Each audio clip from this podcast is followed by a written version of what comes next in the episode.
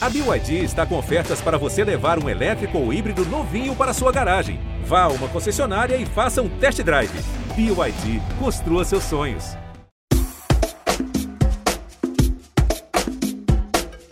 Os novos centros urbanos que você conhece pelo nome de periferias ou favelas são potências criativas, eu nunca tive dúvidas disso. E quando falamos de consumo, de acordo com a pesquisa Economia das Favelas desenvolvida pelos institutos Data Favela e Locomotiva, o Brasil tem hoje mais de 13 milhões de pessoas morando em favelas e seus moradores movimentam 119 bilhões por ano. É muito dinheiro, minha gente. E quando a gente pensa em negócios que surgiram de iniciativas iniciativas periféricas, principalmente com foco cultural, precisamos entender a potência disso para o território. É motivo de orgulho, claro, mas também faz a economia girar. E neste episódio, eu, Monique Evely, estou com Ive, do Brasil Grime Show, e Maurício, da Baticu. Os dois são de periferias, mas já ganharam o mundo. Então, minha gente, por favor, se apresentem para a galera.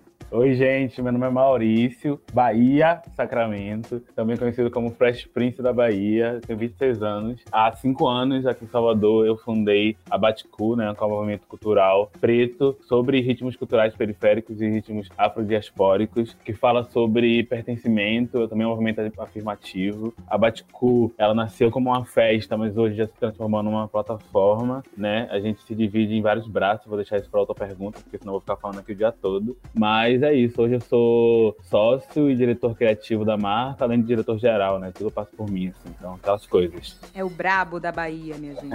Pensou cultura, pensou eventos, produção, chama Maurício Bahia Sacramento. E temos a Ive aqui também, né? Eu quero saber, Ive, o Brasil Grime Show é um movimento? É uma comunidade? É uma produtora? É um canal? O que é? então, gente, prazer. Eu sou a Ive, Ive Oliveira. Eu sou de Nova Iguaçu. trabalho trabalho na produção executiva artística do Brasil Dream Show. Eu sou produtora cultural. Trabalho nesse ramo desde 2011. Desde 2010, mas desde 2011 efetivamente com o primeiro evento. O Brasil Grammy Show, ele começou como um programa de YouTube. O nosso foco sempre foi a inspiração das rádios de Londres, que elas passaram do movimento pirata a serem rádios streamadas através de plataformas como o próprio YouTube ou rádios que cresceram como a Rise, é, NTS, entre outras. E a partir daí aí a gente conseguiu desenvolver outros projetos, é, além do quadro do Brasil Grammy Show, que é o programa original com os MCs. A gente hoje tem o Sonora, que é um quadro focado em R&B Drill, que é uma outra vertente do drill que acontece lá fora. A gente tem quadros como o Beat dos Selecionados, que é um quadro que os produtores explicam melhor sobre seus beats de grime favoritos, a construção deles, inspirações. Nós também somos um selo. Hoje a gente trabalha com a distribuição de alguns artistas, como o próprio Genie Boy, que está inserido dentro do Brasil Grammy Show, a Nina, também trabalhamos com a Gal Beats, Senna MC, enfim, tem outros artistas fechando agora com a gente que eu ainda não posso falar. A gente tem esse braço forte voltado para a produção. Nenhum spoiler. Nem spoilerzinho ainda, mas tudo bem, tudo bem, bem. coisa boa por aí. Seguir, a galera vai seguir nas redes. É a Nina eu amo. Vai acompanhando, que vai vendo tudo. Tudo vai se passando por lá. Enfim, a gente tenta ser esse braço forte focado nessa produção no grime, na música eletrônica, assim, é, que vem dessa parte grime, jungle, o que garage, entre outros ritmos. E essa inspiração, né? Porque o nome é diferente, é gringo, grime. O grime já está inserido no nosso meio, só que a nossa falta de acesso aqui no Brasil restringe isso um pouco até de você entender o que, que é. Porque o primeiro momento que você escuta, o que vem na sua cabeça é que é um rap mais acelerado, entendeu? E aí quando você pesquisa, assim, o que é grime, já a Wikipedia já te mostra que não é bem isso. Porque assim, a gente automaticamente concilia porque tem um MC rimando. Só que esse MC pode ser um MC de qualquer vertente, rimando em cima desse beat. E a construção desse beat pode ter uma inspiração em rap, mas a história dele, assim, do movimento, ela vem do dance hall, vem do jungle, vem do K-garage, ela vem do sound system. Então, assim, é uma outra construção, assim. Os ritmos, os gêneros se encontram, mas não necessariamente vêm do mesmo lugar. E aí, já existia o grind show lá fora, quando a gente começou a acompanhar. A gente acompanhava muito as festas aqui no Brasil, né, no Rio de Janeiro principalmente, por causa da Breaks, e por causa da Wobble, que foi uma festa muito importante, duas festas muito importantes que trouxeram muitos artistas de fora, inclusive de grime pra cá. Então você acabava indo para um evento e você saía com uma pesquisa musical. Tu ouvia um milhão de coisas diferentes, sabe? E aí, a partir daí, com o Genie Boy acompanhando, ele já tocava grime, entre outros gêneros relacionados. Ele foi mostrando pra gente, a gente começou a acompanhar esses programas. E quando ele teve a ideia de formatar e conversou com os meninos, chegou no consenso de ser Brasil Grime Show, simplesmente adicionando o Brasil, sabe? Para dar referência do que era o programa. Eu fico aqui pensando, né? A criatividade na quebrada. Se cada pessoa que conseguisse materializar exatamente esses sonhos, ideias, teríamos várias Ives e vários Maurícios. E por isso que eu queria, antes de chegar nos negócios de vocês, entender um pouco, Maurício. Podemos começar por você. Antes mesmo de ter a Baticu, que hoje é considerada a maior plataforma pensando entretenimento, cultura informação por e para, né, juventude urbana, negra e LGBT do Brasil, o que você fazia? Com o que você trabalhou? Você fez faculdade, não fez faculdade? Onde você mora? Onde você morou? Quero saber, assim, os bastidores mesmo desse início, antes de ser sócio, diretor criativo e tudo mais. Cara, então, esses dias eu tava até respondendo uma outra entrevista, né, e aí eu falei uma coisa que, às vezes eu sou assim também, né, é, tem coisa que eu nem paro pra pensar muito, aí alguém me pergunta pergunta, me vem um gatilho e sai uma coisa que me faz refletir, né? Que eu falei que a Baticu, na verdade, já estava me acompanhando ali sempre na minha vida, mesmo antes dela se materializar no projeto de festa, né? E foi muito disso, assim, porque eu sou um jovem de periferia, eu nasci em Câmara das Pedrinhas, em Salvador, e eu cresci super sem perspectiva de futuro, assim, eu nem faculdade almejava fazer, não tive muito incentivo também dentro de casa em relação a essas coisas, minha família toda de interior. Então eu cresci muito sem perspectiva de futuro, assim, até começar a frequentar a noite em Salvador e ter meus primeiros acessos à cultura, meu primeiro contato com cultura, que inicialmente foi com a cultura LGBT, né, na época GLS, como a galera falava, que era aquela coisa de bate gay mesmo, de música pop. E aí, dentro desses espaços, eu nunca me encontrei muito, né, sempre fiquei muito deslocado, que eram espaços majoritariamente frequentados por homens gays brancos, então sempre foi um ambiente muito violento, assim, excludente. E na minha vida profissional também, eu não tinha tanta pressa, assim, por muita coisa. Eu queria estudar arquitetura, depois quis estudar design, design, porque eu sempre fui muito preso assim para essa coisa do visual, sempre fui muito criativo, então design era a minha primeira opção. Eu cheguei a trabalhar de telemarketing um mês, foi carro, fui demitido, porque não fiz requisito, assim, sei lá, eu era muito gaiato. Mas aí, cara, eu comecei a ter essa, essa coisa de me aproximar mais da cena cultural da cidade, né, da cena noturna, que até então era muito, era só a cena LGBT, era só a cena de boates gays. E aí comecei a me aproximar da galera de uma, de uma maneira muito orgânica, assim, fazendo amizade mesmo, aí fazendo um fly de uma festa aqui. Eu comecei a aprender design, né, a partir do meu computador que minha mãe me deu, assim, depois de muito tempo, comprando um cartão da patroa, sabe?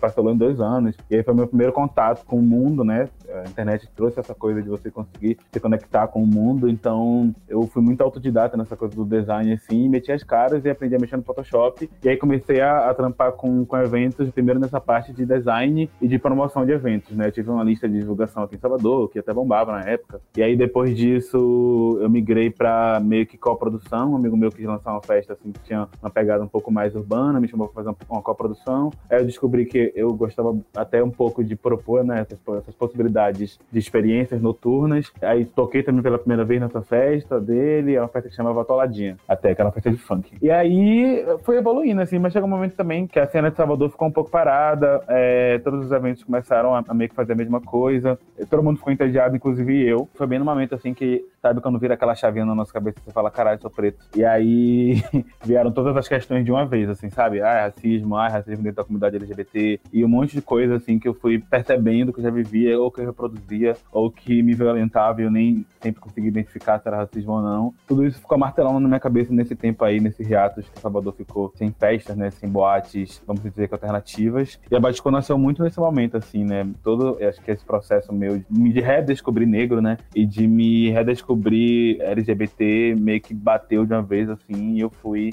arquitetando isso dentro da minha cabeça e a Baticô nasceu bem dessa maneira, assim. Mas eu cheguei até a passar numa faculdade pública daqui, que é o NEB, para poder cursar design. Porém, já estava assim, no começo da Baticô, já tinha rolado algumas edições aqui em Salvador, já tinha estourado muito, já tinha expandido para o Rio, já tinha feito umas duas edições no Rio. E aí eu apenas desperoquei, assim, fui pro Rio, fiquei apaixonado pela cidade, tá? E quis me mudar e me mudei, assim, sem pensar muito na vida, não sei, fui, só fui, assim, falei, ah, eu vou apostar na vida, já tô com uma coisa na minha, na minha mão aqui que é muito muito grande e que é muito potente. Eu quero investir meu tempo nisso, porque eu, na época, não imaginava que eu iria conseguir ficar quatro anos dentro de uma academia, assim. Para mim foi, foi super necessário, eu não me arrependo, não. Entendi. Inclusive, gente. tá tudo bem, porque a vida de empreendedor não é linear, né? Não é uma linha reta. Não, nunca é. É uma bola de neve, tudo riscado, a gente afunda, volta. Exato. E quando você falou do bairro, acho que é importante as pessoas saberem aqui também que eu sou de Salvador, que eu nasci num bairro grudado no de Maurício, chamado Nordeste de Amaralina, e o Vale das Pedrinhas meio que faz parte ali Fica do tudo grande complexo. complexo, né? Exato. Exato. Minha Então, vizinha, depois gente. pesquisem. Tá entendendo? Duas pessoas saíram do Nordeste de Amaralina pro mundo. E eu quero te ouvir, Ive. Antes mesmo de Brasil Grime Show, o que que você fazia? Ou se você ainda tem que trampar em outro lugar, porque o Grime Show ainda não tá dando receita, dinheiro suficiente para manter toda a equipe? Então, eu morei numa cidade interior, né? Eu sou de Nova Iguaçu e aí durante uma época da vida tive que morar numa cidade interior aqui do Rio, chamada Conservatória. Ela é divisa com Minas, com a parte sul ali, Rio Preto, Bom Jardim, essa região. E assim, é uma cidade que é conhecida aqui como cidade da Seresta, né? Então a música sempre teve inserida. Apesar de ser uma cidade que as pessoas consideram um pouco atrasada, porque o acesso à tecnologia é bem diferente. É, por exemplo, linhas de ônibus é de uma hora e meia, uma hora e meia com horário restrito. É, a gente lá, a gente utiliza muito ainda meios de transportes um pouco mais rústicos, né? É comum você ver as pessoas transitando para ir no mercado de cavalo, por exemplo. Nessa Uau. pegada. uma cidade de pousadinhas, é, as, as pessoas vivem muito do que produzem. Então tudo era muito simples e a gente acabava, por ser simples e não ter um volume muito grande de pessoas na cidade, na época que eu morava lá tinham mais ou menos 5 mil habitantes, hoje deve estar entre 5 e 6, acredito eu. Nos colégios a gente tinha uma assistência boa. Eram colégios públicos só na cidade, duas escolas apenas, e a gente tinha uma boa assistência em relação à cultura, disciplinas obrigatórias como o folclore local da cidade, você entender, você conhecer quem era mula sem cabeça na sua cidade. Coisas desse tipo. Isso fez muito parte da minha vida. E aí, quando eu entrei na adolescência, eu comecei a participar de um grupo de seresta para aprender a tocar violão e a cantar as músicas que eram compostas na cidade, conhecer os compositores locais, que eram nossos vizinhos. E aí, toda sexta tinha, tem até hoje, né, a saída da serenata, que você vai de porta em porta tocando música pros moradores, os turistas acompanham. Então, isso era algo que a gente fazia muito. Então, quando eu voltei a morar no Rio, eu já vim muito com a minha cabeça de que eu queria trabalhar com arte. Assim, era o meu foco era esse. Porém, por ser algo um bocado desacreditado, eu acabei começando a estudar fisioterapia, que era uma outra área que eu gostava muito, porque no meu colégio tinha o curso de ginástica artística, a gente chegou a competir em Niterói, em outros lugares, né, público, e eu pensei, tá, beleza, eu vou trabalhar com saúde. Só que em paralelo eu continuei trabalhando com cultura, foi quando eu comecei a produzir meu primeiro evento com uma amiga que já era produtora na Baixada, é até hoje, a Danis, Danis Heringer, e aí ela falou, vamos trabalhar. Quando eu cheguei no sexto período da faculdade, eu entendi que eu não tinha como continuar, assim, não gostava, no geral, não me dava bem, tava ficando deprimida, porque eu já estagiava, e assim, as condições da saúde pública no Rio, na Baixada, eram horríveis, então eu tenho até hoje muita dificuldade de não carregar determinadas coisas pro pessoal. Então eu comecei a ficar muito mal, muito mal, tive uma crise de psoríase na época, entendi que não tinha como continuar, e na mesma época saiu um curso gratuito na Oi, focado pra parte de audiovisual, produção de roteiro. Eu me inscrevi e passei, assim. Isso eu tava com uns 19 anos. Passei nesse curso, comecei a estudar lá, passei na primeira fase, foi bem maneiro. Quando chegou na segunda fase, a professora não deixou continuar. E a explicação dela foi que eu morava muito longe, que a Baixada era meio muito longe, conforme ela se referiu. Até você sair daquele buraco, você vai desistir e vai largar o curso pela metade. E aí ela preferiu dar a vaga pra alguém que era da Zona Sul. Na sequência, o Museu de Arte do Rio, acho que tinha recém-inaugurado, eu não lembro, mas lançou vários cursos focados no setor cultural gratuitos. E aí eu fui fazer. Fui chamada, fui fazer os cursos, fiz assim, cinco cursos seguidos, recebi meu certificado, foi muito legal. E um amigo meu, o Fabiano Parracho, ele é músico, né, da banda Fuscas. Ele trabalhava já há muitos anos no IATEC, Instituto de Artes e Técnicas em Comunicação. E surgiu uma vaga lá para atendimento ao cliente. E eu sempre me dei muito bem com essa área. Assim, acredito que eu trabalhe bem na produção justamente por isso, por eu gostar de atender as pessoas. E ele falou, cara, você quer fazer entrevista? E eu precisava muito de emprego na época. Eu falei, ah, quero um estudo de artes, vou trabalhar lá, vou estar relacionado. E eu achei que era uma coisa, mas eu cheguei lá, era um ambiente completamente mais descontraído. E o dono da empresa, nosso chefe, ele era muito, muito presente, assim, com a gente. Ele pedia para que a gente fizesse os cursos da empresa para conhecer. A gente fazia de graça a formação do IATEC. Quem conhece IATEC sabe que é um curso que hoje em dia não tá tão acessível para todo mundo, principalmente nas condições do Brasil. E assim, eu estudei ali, fiz algumas turmas, trabalhei com os melhores professores e profissionais possíveis no Brasil e de fora do Brasil. Eu não tenho graduação, eu nunca me formei, mas a autoconfiança que eles me fizeram gerar lá dentro. É, eu trabalhei muito tempo é, em conjunto com a Elsa Costa, organizando para qual turma ela ia, para onde ia viajar, onde ia ter congresso.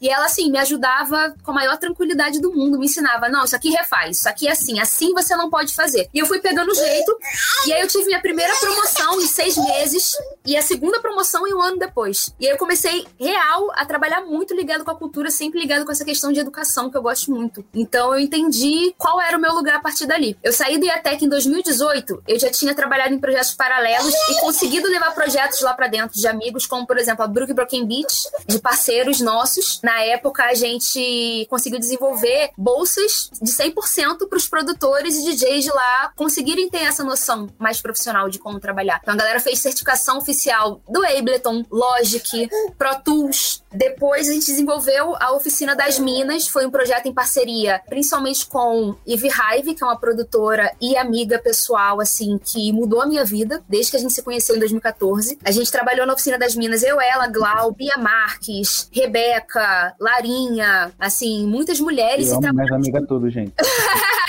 Quênia. Trabalhamos com muitas mulheres incríveis e recebemos muitas mulheres que queriam ser DJs e que hoje realmente estão no mercado de trabalho firme, como por exemplo a Jaqueline. Então, assim, a gente desenvolveu muitas conexões. E aí, em 2018, eu tava meio desanimada porque as coisas não estavam indo muito pra frente e, cara, era muito difícil você conseguir estar num line-up de festa legal, você receber um cachê legal. Assim, por mais que o meio, assim, no Rio de Janeiro, a galera sempre falasse assim, ah, aqui é muito diverso. Vindo da Baixada, eu entendi que não era, porque quando a galera pegava edital lá, assim, as minhas amigas é que eu via, Letícia, Nathalie, Jordana, todo mundo trabalhava tão coeso e era muito bem pago, havia espaço para as pessoas trabalharem. E, cara, eu tinha uma dificuldade muito grande na época trabalhando como produtora da Evelyn em colocá-la até em line-ups de amigos parceiros nossos, assim. Te dizer que ela começou a receber legal, muito legal, por causa da Baticu, inclusive. Assim, que foi uma parada que, mano, marcou a história dela e, cara, expandiu, porque as outras festas era choro para receber. Isso quando você não ficava um, dois meses, isso quando você é, não ficava sem passagem para chegar no lugar. Era muito absurdo. E aí eu comecei a desistir de trabalhar. E aí o Matheus veio com a ideia do Brasil Grammy Show. Eu falei, não me envolve. Te ajudo no básico. O Dini Boy e eu somos casados.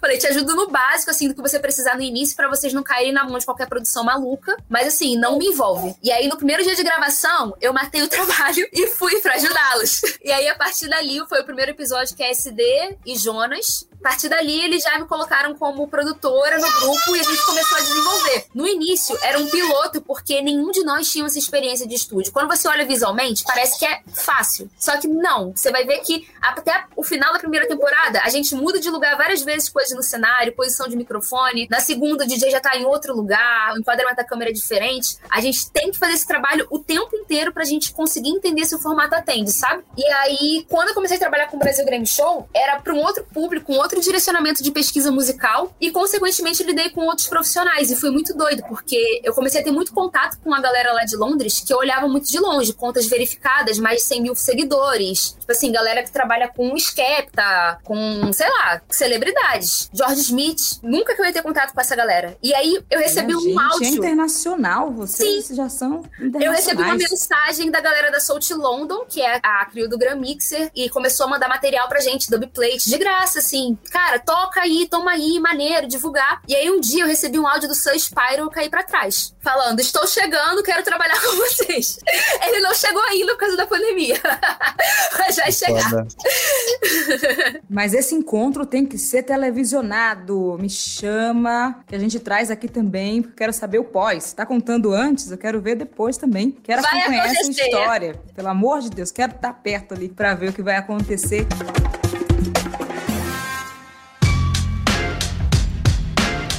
Sabe uma coisa? Eu perguntei isso para vocês porque uma galera me vê hoje e fala assim: nossa, que legal, foi fácil e vamos nessa. A gente sabe que não, né? E vocês falando, eu lembrei aqui que eu fui jovem aprendiz aos 14 anos, num atacadão. Imagina, era horrível, gente. Foi uma das piores experiências que eu já tive na minha vida, mas foi importante para saber o que eu não queria. Eu fui estagiária em dois lugares no mesmo período, né, sendo um pela manhã, outro pela tarde, e à noite eu ia para a Universidade Federal da Bahia e dava tempo ainda de tocar meus projetos, que eu não queria abrir mão também. Então chegava 11 e pouca, 11 e meia, mais ou menos, da noite, em casa e tinha que sair 7, 8 horas da manhã no dia seguinte para fazer o mesmo ciclo e no intervalo de uma coisa para outra, que não era grudado. Eu tinha que pegar ônibus de um estágio para o outro, sempre chegava atrasada, sempre. Assim, não tinha como não chegar atrasada, porque aqui não é Londres, né, gente? A gente falou, citou Londres, então o ônibus não passava no horário, era uma agonia, chegava e ia direto. Aí quando dava um intervalozinho de alguma coisa, eu almoçava. Então tive esse momento que foi importante para desenvolver algumas habilidades, assim, socioemocionais mesmo, sabe? Esse lugar de resolver problemas complexos em pouco tempo, porque era a única possibilidade que eu tinha. E descobri que isso é uma habilidade do futuro hoje. Os empreendedores precisam ter mais agilidade. E eu queria ouvir de vocês, assim, se nesse início de jornada, antes, quais são as habilidades que vocês foram adquirindo nas experiências anteriores de vocês? Cara, então,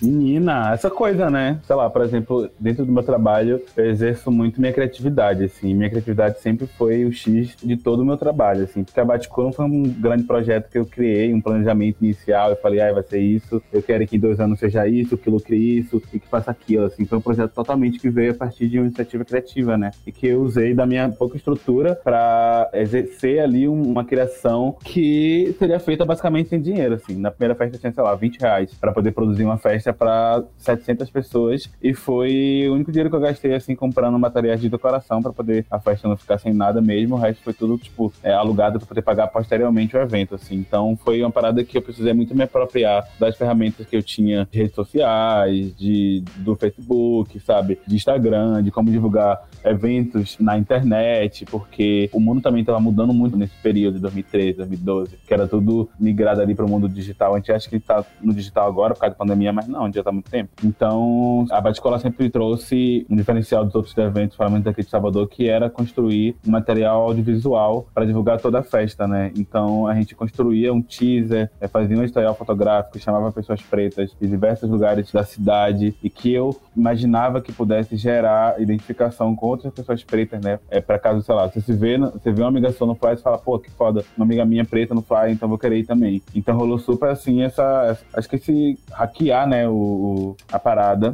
a partir das poucas ferramentas que a gente tinha para conseguir fazer o negócio virar, assim. E acho que virou de tanto propósito, assim, de tanto querer que a gente queria fazer a parada, de tanta verdade que tinha no projeto, né? Sempre foi um projeto que a gente reivindicou muito espaços de poder para pessoas pretas, é, espaços de poder dentro da cultura para pessoas pretas, é, a valorização de artistas e ritmos negros. Então, tinha uma pauta ali muito importante tem, também por trás dessa produção amadora, assim. Mas eu já me coloquei em várias situações, assim, sei lá, de fazer uma festa e achar que ia mil pessoas e ia três mil pessoas, sabe? E aí eu só. Uma surpresa boa, né?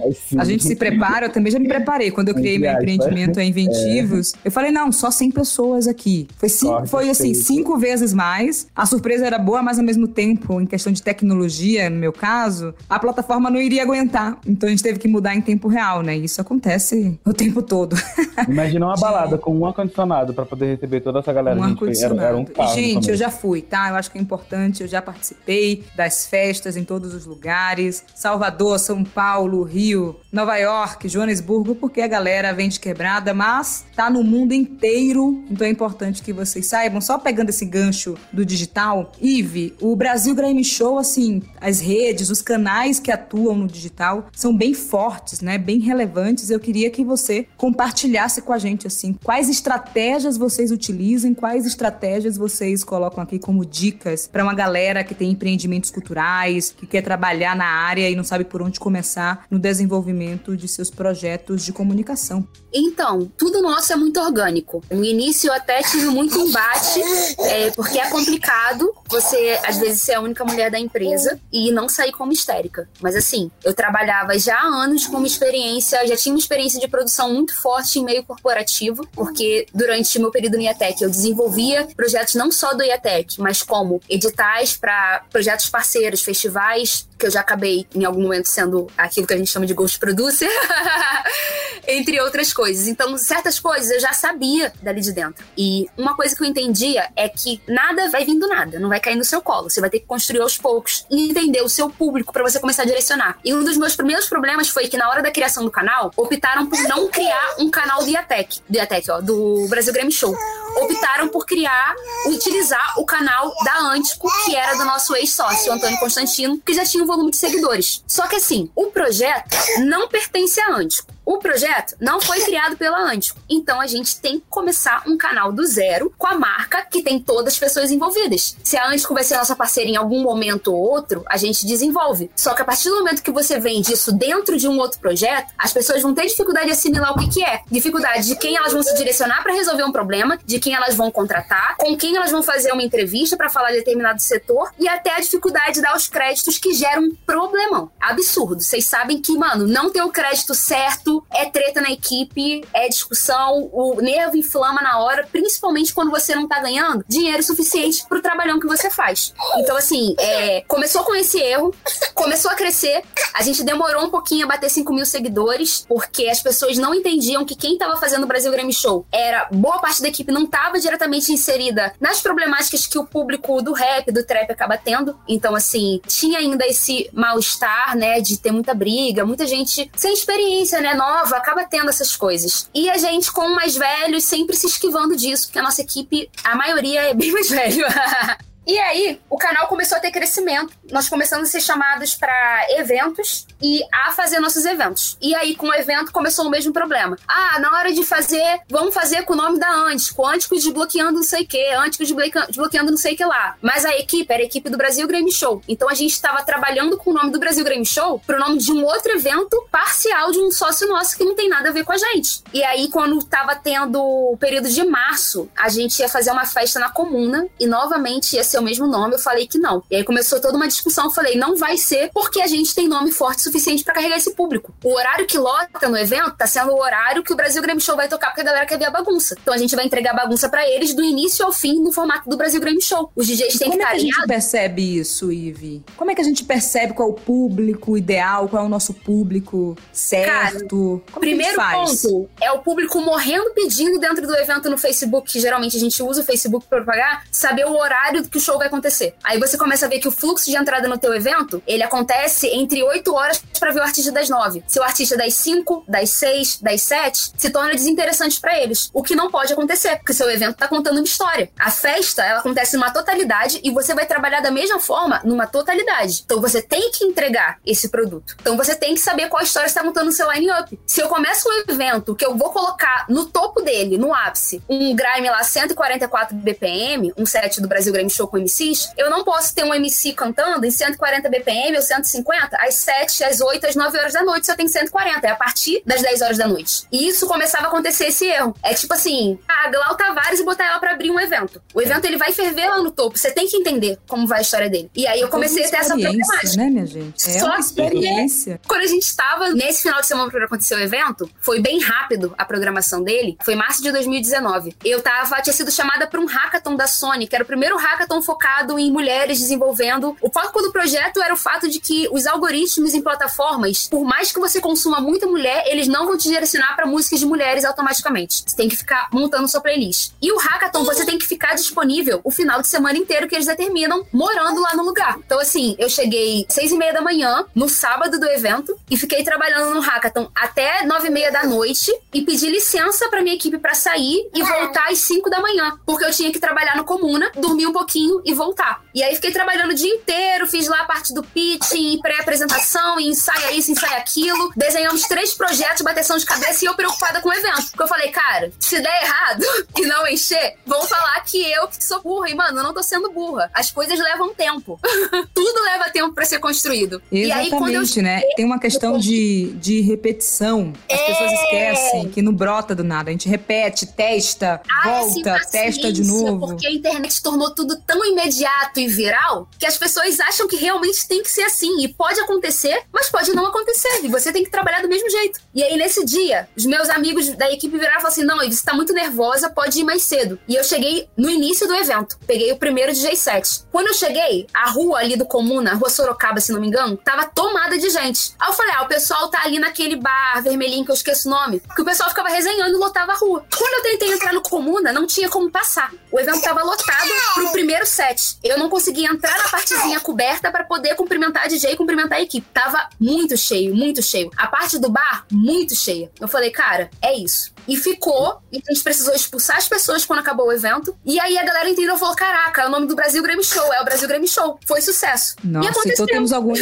Não, temos alguns aprendizados aqui. Um, relacionado a entender quem é seu público, e não é porque uma outra pessoa, um outro canal é maior, que significa necessariamente que vai ter o resultado que a gente precisa. Então, foca nisso, gente. Uma dica é cria mapa de empatia, utiliza persona, entende, faz pesquisa para não começar a tirar para todos os lados e não ter resultado nenhum. Uma segunda coisa que a Ive falou tem muito a ver com esse lugar da experiência, né? Se a gente vai para um evento, a gente está falando aqui de empreendimentos culturais, a gente precisa entender isso. Todo mundo está esperando, sei lá, Lois Hermanos, esperando Tati Quebra Barraco, esperando MC Carol, a gente precisa saber qual o momento certo e estratégico dessa experiência para colocar cada pessoa dessa aqui que eu citei. Então fiquem ligados, acompanhem a galera aí para aprender mais, porque na observação tem uma frase aí que a galera do mundo dos negócios adora falar, que a forma mais barata de aprender é observar o que o outro está fazendo, é observar o erro do outro. E sobre isso, eu queria ouvir de Maurício para a gente já mandar aqui algumas perguntas, porque, minha gente, esse podcast a galera, o público, manda perguntas, a gente responde ah, é? aqui em tempo real, exatamente.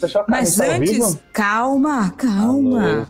Antes da gente colocar a primeira pergunta aqui para vocês responderem tudo mais, eu queria ouvir assim, Maurício, dois principais erros que você cometeu no início da sua jornada empreendedora. Nossa. Então, eu queria até usar um gancho que a Ivy falou sobre, por exemplo, a organização da line-up, né? É uma coisa que é super pertinente e muita pouca gente tem essa noção hoje, porque parece que, sei lá, a produção cultural ficou muito presa ali dentro de um circuito convencional de eventos, né? E o mundo já se transformou há um certo tempo e as pessoas ainda não, a maioria das pessoas ainda não pegaram isso. Então a gente trabalha com festa noturna, a gente acaba muito aprendendo esse tipo de coisa na prática mesmo ali, na base do errado aprender e de estudar a partir de um evento ou de outro, como é que a galera funciona, como é que a galera responde ao que está acontecendo, né? Não existe de fato um manual para fazer o que a gente está fazendo, assim, é uma coisa muito orgânica, então vai ser sempre dessa maneira. E eu acho que o primeiro erro, assim, que a gente, quanto Bate-Culto, teve desde o início da nossa carreira até hoje foi inicialmente não entender a coisa como um negócio, né? Era uma coisa, tipo, muito mais, assim, que nasceu com um propósito muito mais pensando reivindicação de espaço e participação de pessoas pretas na cultura. Eu não me culpo por isso, assim, eu acho que foi extremamente necessário para a gente ter esse momento ali de euforia, ter esse momento de amadurecimento de maneira natural. Óbvio que a gente perdeu muito dinheiro, perdemos, mas eu acho que foi extremamente necessário, assim, até para a gente entender o que, que era a Baticu, porque a Baticu é um projeto extremamente inovador, assim. É um projeto que nunca foi pensado ou feito antes, assim. Então,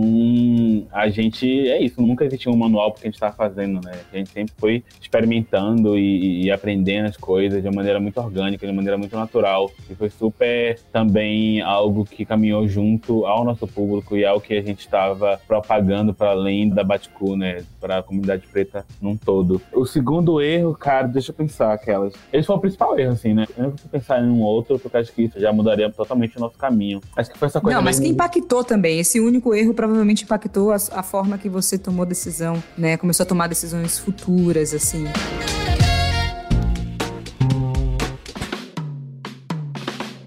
E agora vamos falar de dinheiro. A pergunta, né, do Pedro Bom, do Rio de Janeiro, para a gente responder aqui em tempo real. Vamos lá. Salve, salve, tudo bem? Por aqui Pedro Bom, sou comunicador, empresário, fundador do grupo de mídia voltado à cultura negra chamada AUR, aqui do Rio de Janeiro, e produtor executivo de artistas como Ion. Existe uma grande discussão dentro da minha cabeça sobre a questão da incorporação de novos negócios dentro de estruturas já muito bem estabelecidas do mercado criativo, publicitário, musical musical e audiovisual. Isso é o que provavelmente vai acontecer com a minha empresa e eu venho pensando muito sobre isso. A minha pergunta é: como a gente consegue se posicionar dentro dessas negociações em que a gente vai relacionar a nossa empresa com grupos de mídia, com grandes gravadoras, com grandes marcas e corporações que já estão estabelecidas, que querem a nossa narrativa? Como a gente consegue estabelecer uma negociação onde a gente consiga ter a nossa parte criativa sendo respeitada e sim a gente conseguir ter mais estrutura financeira real, porque é isso que a gente precisa? Essa é uma pergunta excelente, porque vocês dois se relacionam com a galera de fora do Brasil, com empresas, com marcas, e eu queria ouvir de vocês. Maurício, a Baticu, né, já fechou parceria com grandes marcas, com Adidas, com Tommy, com cervejarias. Uhum. Então, assim, como é que funciona essa negociação? É importante a galera saber. Respeitando a criatividade, como é que não perde a essência da Baticu? E depois a gente vai ouvir Ive aqui, como é que não perde a essência do Brasil Grime Show show. Cara, eu acho que a primeira coisa é muito você ter seus valores, assim, muito bem claros do que é que você defende, quais são suas pautas, para não acabar fazendo algum tipo de, de trabalho que corra aí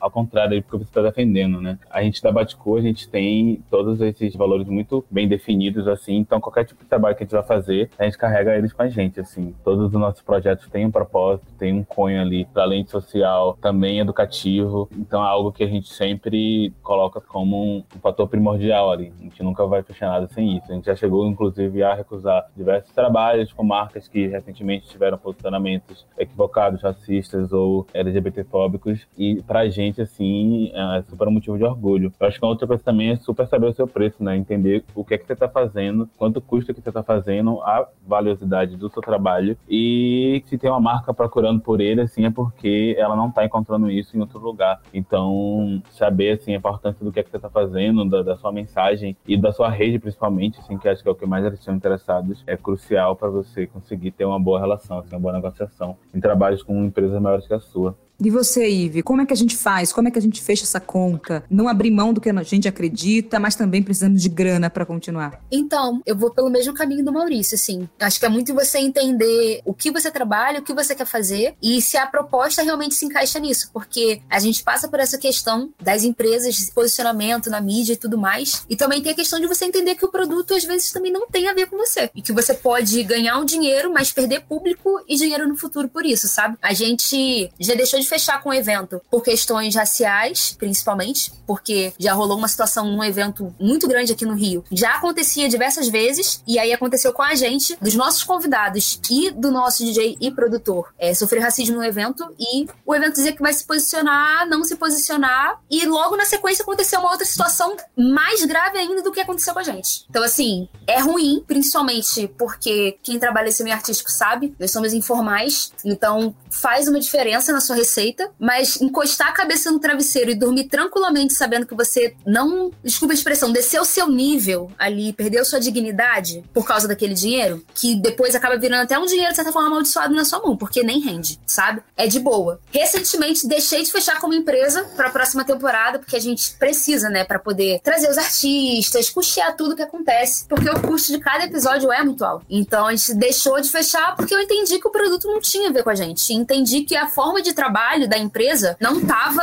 tão amarradinha com a nossa. Eu ia ter um desgaste muito grande por causa daquilo. Então eu preferi deixar de lado, sabe? E ao mesmo tempo eu me estruturo para entender quais correspondem e quais tipos de projetos se encaixam é você entender também que você gosta, mas. Ah, eu gosto de determinada marca, mas ela não conversa diretamente com o tipo de projeto que eu trabalho. Então, de repente, por mais que eu goste dela pessoalmente, eu vou precisar me estruturar para trabalhar com determinada outra marca. E assim por diante. Sim, eu passo por isso sempre. Tomar decisões, assim, para trabalhar com empresas, com marcas. Eu faço muito um formato que a gente chama no mercado de B2B, né? Vender para as empresas. Então, o que eu não abro mão, quais são as coisas, quem são as pessoas pessoas que eu posso envolver. Tudo isso eu fico listando para ver se vai ser a resposta positiva ou negativa. Ou negativa nesse momento, no futuro talvez positiva, mas esse equilíbrio é muito importante, como vocês disseram. E eu quero entender como é que vocês ganham dinheiro, né? Porque a Baticu começou com festas e tudo mais, veio uma pandemia. E aí, o que, que aconteceu? Bom. Vocês precisam de grana também, Ive, para fazer cada programa, chamar os artistas. Então, Sim. fala pra gente de modelo de negócio, assim, para entender melhor. A nossa principal fonte de renda antes da pandemia eram os eventos, né? Desde o começo sempre foram os eventos, assim. A gente já até já estava fazendo, atuando com outros modelos de negócios, por exemplo, com o selo musical, que a gente é o selo musical da Baticu, né? Que a gente administra a carreira da Dete de Grona, mas também movimenta a música independente e tem outros artistas aí também breve que a gente vai começar a trabalhar. E também a Escola B, que é um projeto educacional da Baticu e que a gente fechava algumas parcerias com marca também para poder executá-lo. Mas as festas, os eventos que a gente faz em seis estados do Brasil, né? Salvador, Rio, São Paulo, Brasília, Recife, Belo Horizonte, sempre foram a renda número um, assim. Com a pandemia e a perca aí de acesso à cultura por, por esse tempo indeterminado, a gente aprofundou um plano que a gente já tinha desenhado, assim, para a Baticu, que era entender a Baticu mais enquanto uma plataforma que tivesse vários braços, né? Desde os eventos, mas também ao seu musical, a Escola B, as produções da Baticu, não necessariamente apenas festividades, e principalmente o desenvolvimento e criação de projetos com marca, né? Que a gente, enquanto jovens criativos e creators, que desenvolve projetos, que cria projetos, que traz soluções, enfim, criativas e urgentes ali para pautar problemas que são da nossa comunidade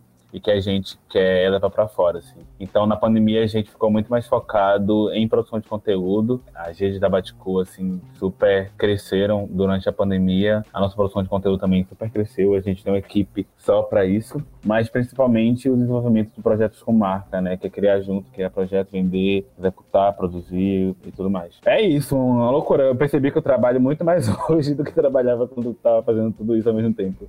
Não, a galera tem isso, né? Quero empreender porque vou ganhar autonomia, vou ser meu próprio chefe, minha própria chefe, só que a gente trabalha mais. Sim. Principalmente nós, né? Galera de quebrada, preta e tudo mais, que não necessariamente aprendeu isso em outro lugar. A gente tá aprendendo fazendo, fazendo e aprendendo. Fazendo, é isso. Foi assim com você também, Ivi? Então, a gente começou a trabalhar no período da pandemia também mais forte com marcas. Claro, a gente teve que entender as métricas do canal pra gente conseguir monetizar o conteúdo que a gente já produzia. Então, hoje a gente consegue ter um retorno que a gente consegue manter determinadas despesas da empresa. E a gente também trabalha em parceria com algumas marcas. A gente tem alguns projetos para sair esse ano, para o próximo ano também, que a gente já fecha com antecedência, se estrutura e a gente entende a partir daí como a gente consegue inserir é, a marca trabalhando dentro do Brasil Game Show. Se é um anúncio, se é o consumo durante o episódio que não se aplica a bebidas alcoólicas nem a fumo.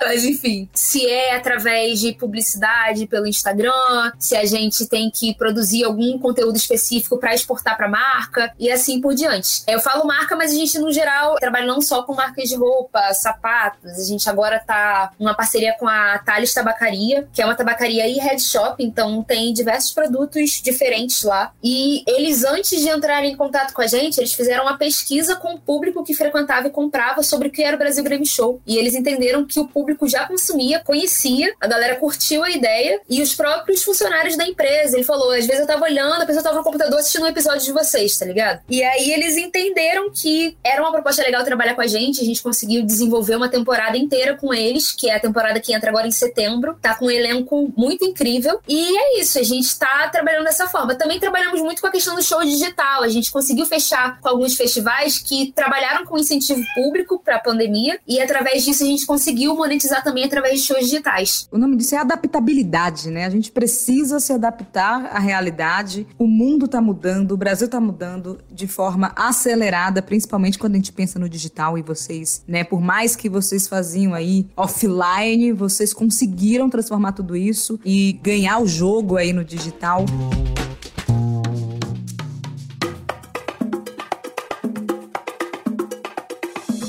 E minha última pergunta aqui pra gente finalizar, compartilha com a gente, né, todo mundo que tá ouvindo, o que vocês tiveram que aprender, ou melhor, o que vocês não sabiam, mas só aprenderam depois que começaram realmente a colocar a mão na massa nos seus negócios. Por exemplo, precisa abrir um CNPJ, nem sabia que existia CNPJ e emissão de nota fiscal. Então, o que vocês tiveram que aprender só porque vocês começaram o negócio? Cara, no meu caso, assim, foi praticamente tudo, porque eu não necessariamente estudei nada do que eu faço hoje, assim. Eu sempre muito autodidata autodidata e muito criativa, assim, e a partir disso eu fui me aplicando em todas as áreas que eu quis trabalhar, assim, desde design, aprender, baixar Photoshop, aprender sozinho fazer as coisas, desde produção cultural, quando comecei era um caos, super desorganizado e hoje, tipo, já me aprimorei muito nisso, também tenho uma equipe toda para poder fazer as coisas acontecerem, os eventos se realizarem, desde desenvolvimento e criação de, de projetos para marca, né, não basta só ser criativo, você tem também que ser organizado, que entender esses processos e essas metodologias para o negócio fazer sentido ali, né, ter um conceito que faz sentido, desde, sei lá,